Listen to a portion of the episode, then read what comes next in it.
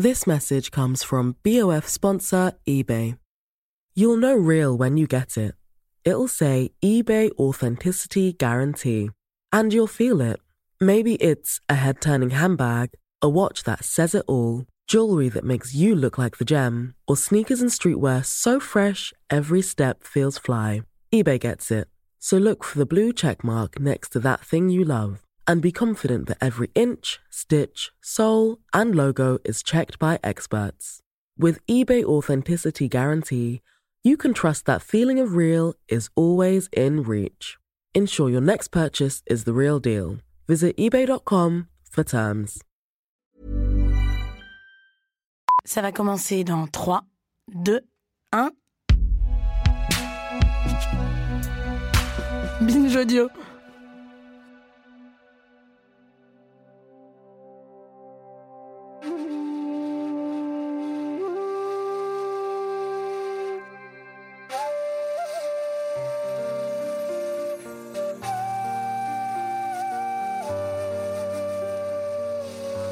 Connaissez-vous l'histoire de John Galliano?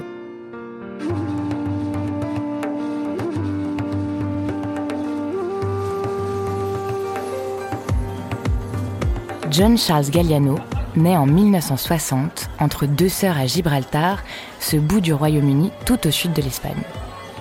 Il quitte ce berceau natal quelques années plus tard, car son père, un policier reconverti dans la plomberie, nourri de plus grandes ambitions, décide d'emmener toute la petite famille dans le sud de Londres. John a 6 ans et ce changement radical ne semble pas être le meilleur des trucs. Fini le soleil et le ciel bleu, fini les odeurs et les couleurs si particulières qu'il aimait tant. Lui et sa famille emménagent dans un quartier pauvre où il fait gris et orageux toute la sainte journée.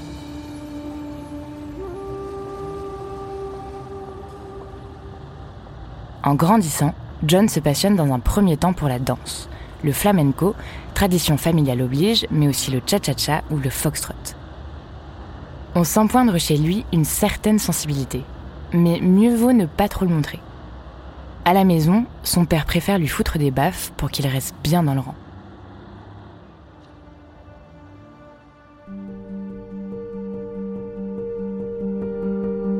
Devoir dissimuler qui il est et esquiver les coups ne se cantonne pas au cercle familial. Au collège, les moqueries et les intimidations sont son lot quotidien.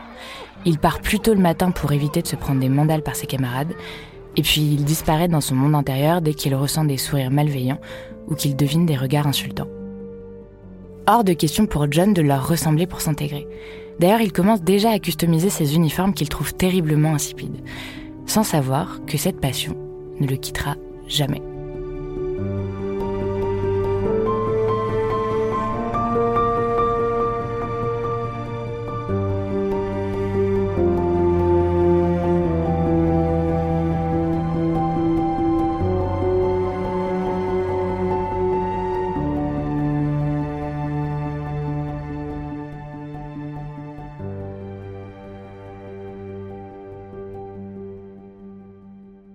En 1980, John a 20 ans. Il entre à la Centrale St. Martin's, la plus prestigieuse école de design de Londres. Ici, enfin, il trouve des gens qui lui ressemblent. Excentriques, flamboyants, non conventionnels. Pour la première fois, John se sent à sa place. Il se donne à fond dans cette école, et en dehors aussi, car pour pouvoir apprécier cette ville à sa juste valeur, sa bourse d'étudiant ne suffit pas. Alors après les cours, il est habilleur au Théâtre national de Londres. Il se découvre une passion pour les costumes, les décors et la scénographie. Il est fasciné de voir à quel point le tissu peut être important pour produire une émotion, pour défendre une idée, pour faire entrer un personnage dans un rôle. Bon, bien sûr, John ne fait pas que bosser. Il mène une double vie la nuit où il fréquente les boîtes londoniennes les plus branchées. Son lieu de prédilection, le club mythique, le tabou. That there's always fashionable people coming here and they change all the time, different venues, like they've got their, they've got their, um, their finger on the pulse of the fashion beat. It's got everything I want. It's got booze, it's got tasty men, it's got music, it's got everything I like. I'm quite happy sitting here. Habillez-vous comme si votre vie en dépendait ou ne vous dérangez pas. Telle est la recommandation quant au code vestimentaire à adopter pour pouvoir participer à ces soirées triées sur le volet. Quant au portier, la tradition veut qu'il tende un miroir à celles et ceux qui attendent à l'entrée en leur posant la question fatidique qui va déterminer toute leur soirée. Est-ce que vous, vous vous laisseriez entrer?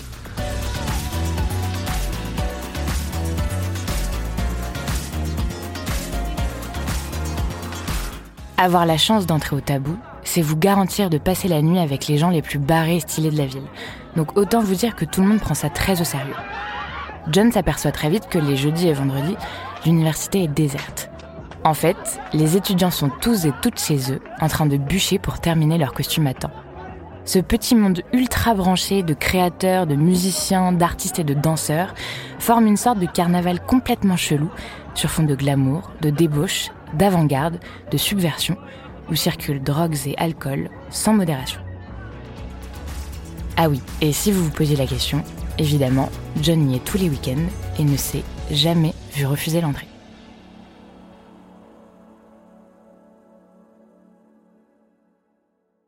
En 1984, John obtient son diplôme de stylisme mention très bien en présentant un défilé où il revisite la Révolution française avec l'excentricité qu'on lui connaît. Ses créations font grand bruit dans l'école, ce qui est généralement de très bon augure pour un jeune étudiant. Le jour même, la très courue boutique Browns achète l'intégralité de la collection, séduite par cet élan artistique et cette liberté d'esprit rarement vue jusque-là.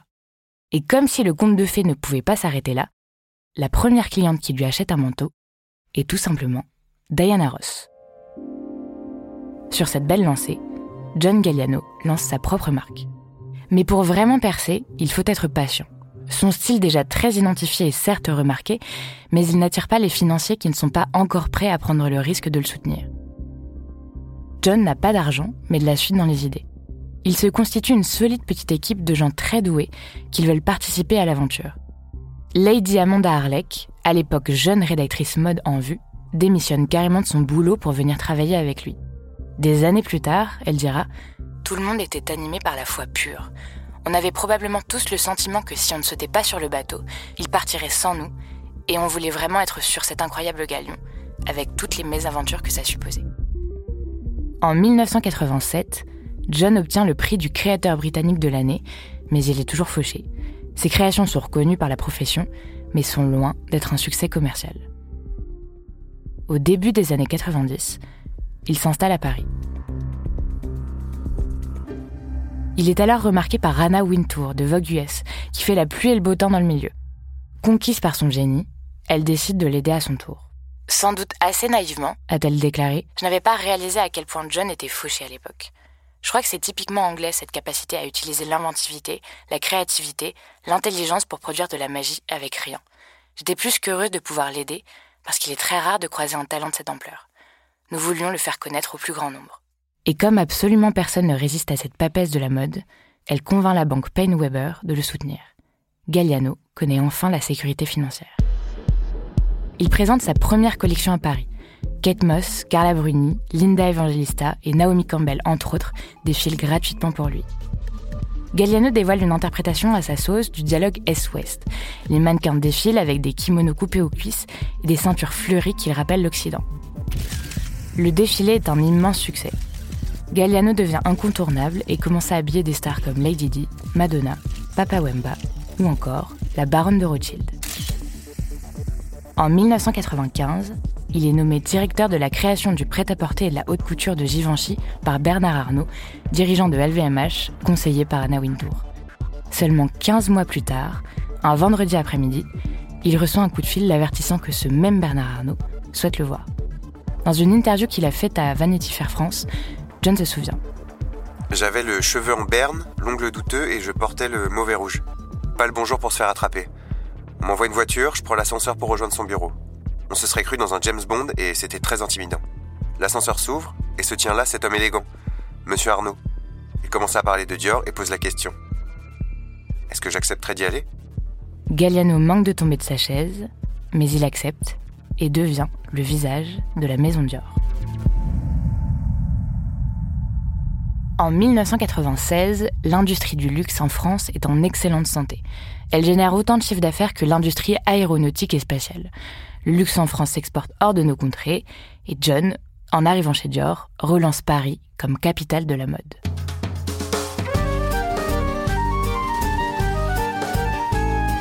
Il présente cette année-là sa toute première collection dans cette maison mythique. Dans le milieu, tout le monde est abasourdi par le spectacle qu'il vient de proposer. Au fil de ses créations, il réussit à faire changer l'image de la maison qui s'était un peu empoussiérée. Il lui redonne une touche de glamour, de raffinement, d'élégance, tout en cassant les codes à chaque saison. Ses collections sont toujours plus innovantes, ses défilés surprenants, spectaculaires, théâtraux, parfois provoquants ou de mauvais goût, mélangent des influences historiques et des inspirations de différents pays.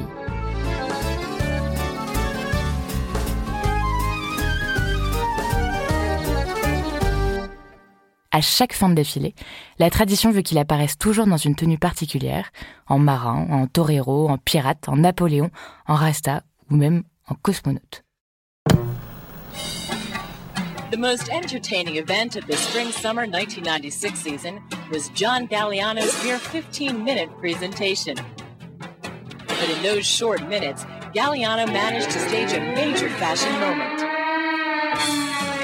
This spectacle had the world's highest paid supermodels emerging from trap and wiggling through the audience who was seated on and off the stage.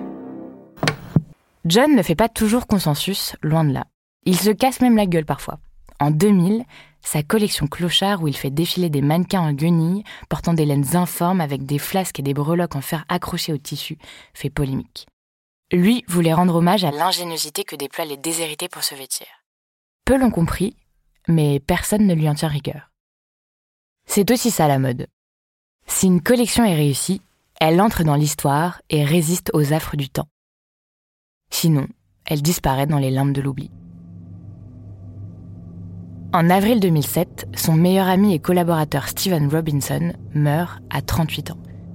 La consommation déjà excessive de John mêlant drogue, alcool et médicaments ne fait qu'empirer.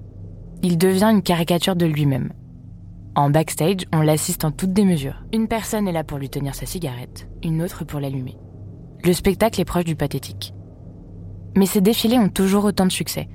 En 15 ans à la tête de Dior, les ventes se multiplient par 4 et les boutiques par 10. Il prend en charge plusieurs collections par an, de haute couture et de prêt-à-porter, pour femmes, pour enfants, la maroquinerie, le parfum, les pubs, les lunettes. John est un génie de la mode né pour durer. En tout cas, c'était l'idée.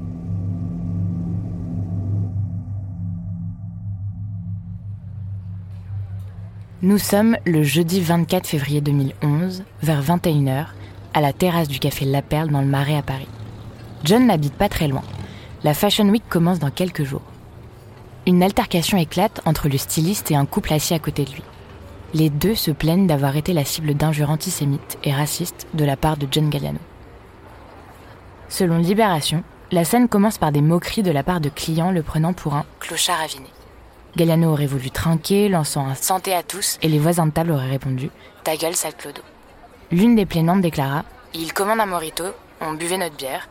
Au bout de trois secondes, il intervient. Il me demande de, je cite, fermer ma gueule, sale pute, parce qu'il ne supporte pas ma voix, parce que je suis immonde et que je ne devrais même pas être né tellement je suis laide et cheap et plouc. Il aurait continué en déclarant Sale tête de juive, tu devrais être morte. Et putain de bâtard asiatique, je vais te tuer. John est interpellé au bar pour violence légère et injures à connotation antisémite. Emmené au commissariat du 3e arrondissement, son test d'alcoolémie ressort positif. Les deux victimes portent plainte. Le substitut du procureur a ordonné de le laisser libre sur instruction de sa hiérarchie et de le convoquer ultérieurement. Quelques mois plus tôt, un autre scandale frappait le milieu du luxe. Invité du journal de 13h de France 2, le 15 octobre, Jean-Paul Guerlain, 73 ans, avait déclaré euh, Pour une fois, je me suis mis à travailler comme un nègre. Je sais pas si les nègres ont toujours tellement travaillé, mais enfin, ça. LVMH met une semaine à s'excuser dans un communiqué, poussé probablement par les boycotts, amenant la marque à cesser toute collaboration avec ce dernier. Alors, dans l'affaire Galliano, on ne veut pas prendre autant de temps. Dès le lendemain, le PDG de Dior, Sidney Toledano, déclare dans un communiqué La maison Dior affirme avec la plus grande fermeté sa politique de tolérance zéro à l'égard de tout propos ou attitude antisémite ou raciste. Dans l'attente des résultats de l'enquête, Christian Dior a suspendu John Galliano de ses fonctions. Vendredi soir, John Galliano porte plainte pour diffamation et injure. Le lendemain, une jeune femme porte plainte dans l'après-midi au commissariat du 3e pour insulte à caractère antisémite à son égard. Les faits remontent cette fois au mois d'octobre 2010, quelques mois plus tôt donc, dans ce même café. Il se serait moqué du physique d'une femme avant de proclamer des injures antisémites. John est confronté pendant 5 heures aux plaignantes pour les deux altercations, la première datant du 24 février et celle datant d'octobre 2011. Ça aurait pu s'arrêter là. Mais deux jours plus tard, The Sun publie sur son site une vidéo.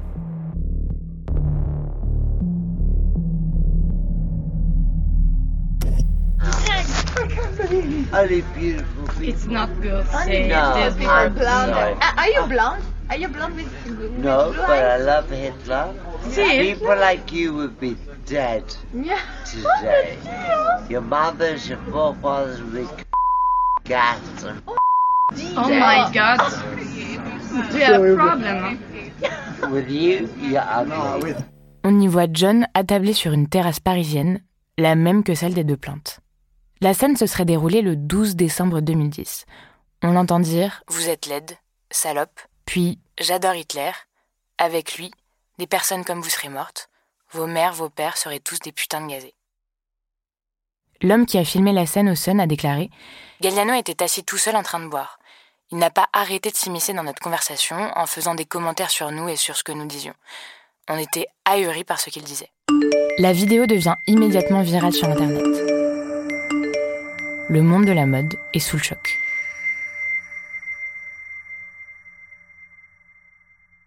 Chez Dior, la panique se lit sur toutes les lèvres. Il faut agir vite. L'avocat Galliano ose une défense audacieuse en affirmant qu'à aucun moment son client n'a proféré de telles insultes. En dépit de la vidéo, donc. Le 1er mars 2011, John s'excuse dans un communiqué. Je nie totalement ces accusations portées contre moi. L'antisémitisme et le racisme n'ont pas de place dans notre société. Je présente mes excuses, sans réserve, si ma conduite a pu choquer. À aucun moment, Galliano ne revient sur la teneur des propos tenus. Le même jour, Dior annonce lancer une procédure de licenciement. John perd aussi sa propre marque, John Galliano, détenue à 92% par Dior.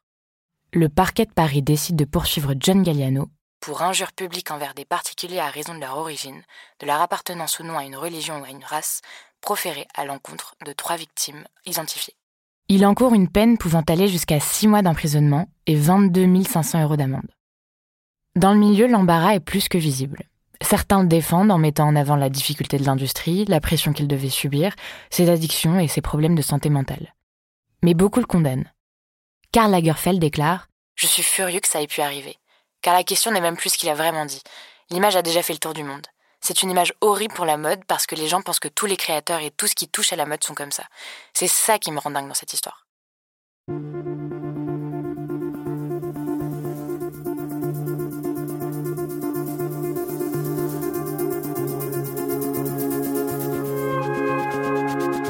Le 4 mars, soit 4 jours après son licenciement, la Fashion Week commence. Le défilé Dior au musée Rodin a bien lieu, mais sans Galliano. L'ambiance est nettement moins festive que d'habitude. Avant que le spectacle commence, Toledano, le PDG de Dior, s'avance sur le podium et déclare, extrêmement ému Ce qui nous arrive aujourd'hui est une épreuve. Le fait que le nom de Dior ait pu être mêlé par l'intermédiaire de son design, si brillant soit-il, à des propos intolérables, nous est très douloureux. Douloureux parce que chacun chez Dior, qui s'est donné corps et âme à son travail, est stupéfait et attristé par ces paroles qualifiables. Douloureux enfin, parce qu'il s'agit de quelqu'un que nous avons apprécié pour sa remarquable créativité. rappelant que la sœur de Christian Dior avait été déportée à Buchenwald. À la fin du défilé, au lieu de voir apparaître Galliano comme tout le monde en avait l'habitude, une quarantaine d'ouvriers et d'ouvrières des ateliers arrivent sur scène, en blouse blanche. Tous se l'accordent, ce défilé a plus des allures d'enterrement que de ferveur collective propre à ce genre d'événement. À aucun moment, Toledano ne prononce le nom de John Galliano dans son discours.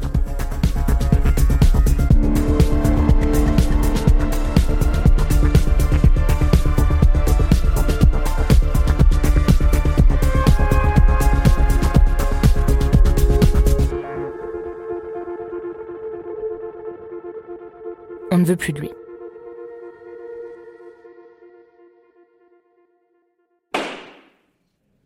Sa ligne de défense est la suivante. C'est sa dépendance à l'alcool et aux médicaments, aux somnifères et aux Valium qui l'ont rendu incapable de savoir ce qu'il disait. Et d'ailleurs, il ne se souvient de rien. Géraldine Bloch, l'une des plaignantes, a déclaré J'ai bien compris que c'était un défouloir. Il m'a dit qui il était. Je lui ai dit que ça ne justifiait absolument rien. Les vigiles m'ont suggéré d'avoir une réaction d'intelligence en partant. J'ai trouvé que ce n'était pas une réaction intelligente de partir. Nous avons fini par appeler la police car personne dans le bar ne nous est venu en aide. Le 8 septembre 2011, Galliano est condamné pour injure publique, 6 000 euros d'amende, et il doit verser 1 euro symbolique aux victimes et rembourser les frais de justice des associations qui se sont portées partie civile. Il ne fait pas appel. Quelques mois plus tard, on lui retire sa Légion d'honneur. Galliano a par la suite contesté son licenciement, demandant plus de 10 millions d'euros à Dior. Sa défense affirmait que les choses sont arrivées parce que Dior n'a pas pris en considération l'état de santé du couturier, qui s'est largement dégradé avec la charge de travail qui n'a fait que s'alourdir. Le Conseil de prud'homme de Paris ne lui a pas donné raison.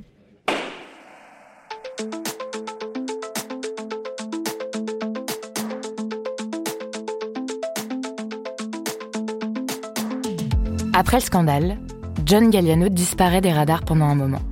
Son ami Kate Moss, qui n'a jamais cessé de le soutenir, lui demande de créer sa robe de mariage. Ça a été ma réhabilitation créative, a-t-il témoigné. Il part ensuite pendant deux mois en cure de désintoxication, suit un programme des alcooliques anonymes à Paris, consulte une psychothérapeute spécialiste des addictions et est aidé par son compagnon. En juin 2013, deux ans plus tard, il présente ses excuses à la télévision américaine dans l'émission du présentateur Charlie Rose, un rendez-vous très attendu. Habillé de façon extrêmement sobre, les cheveux attachés, il explique So I have no memory of that event. You remember none of these words? No. You remember being there? No. I don't even remember, I wasn't aware that I had been filmed. Here's what's troubling to some this wasn't just one incident, it was more than one. That's correct. If somebody had come and said those things in your presence when you were sober, what would you have done? I love Hitler. I would think You there's should something, burn. What would you have said if you were sober? I would think there's something terribly wrong with that person, Charlie. Puis, le 6 octobre 2014, John Galliano devient directeur de création de la maison Margiela, une maison prestigieuse qui cultive l'anonymat depuis longtemps, ce qui n'est pas pour lui déplaire. Au British Fashion Awards de la même année, Anna Wintour lui affirme son soutien en portant une robe Margiela. Aujourd'hui, Galliano alterne de façon un peu acrobatique entre la posture de la victime humiliée et celle du repenti. Il n'apparaît plus à la fin des défilés, il fait très peu d'interviews. Il paraît guéri de ses addictions et nettement plus apaisé. En tout cas, dans l'ombre, il continue de créer et d'innover. Galliano n'est pas mort, mais quelques secondes d'une vidéo lui ont coûté beaucoup de points de vie. Une vidéo de moins d'une minute qui a changé la trajectoire d'un homme qui semblait déjà être toute tracée. André Guntert a écrit dans La visibilité des anonymes On entend souvent regretter la conflictualité des réseaux sociaux, mais les images des anonymes manifestent la pluralité des identités et des corps, produisent de nouveaux documents, réveillent les antagonismes. Plus encore, grâce à la crédibilité de la preuve visuelle, dans des conditions de forte mobilisation intentionnelle, certaines images peuvent accéder à un degré de visibilité et de légitimité qui les fait pleinement participer à l'écriture de l'actualité, et donc à la formation de l'opinion. Et de conclure par La visibilité est un combat.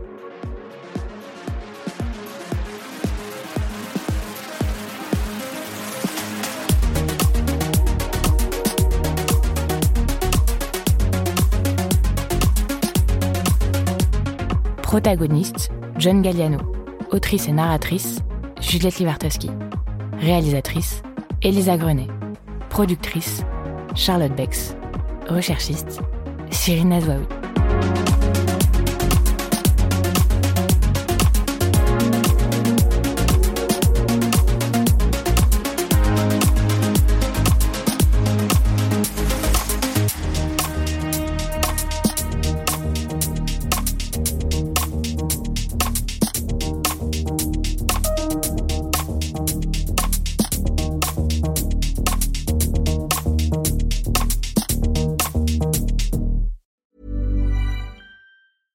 This message comes from BOF sponsor eBay.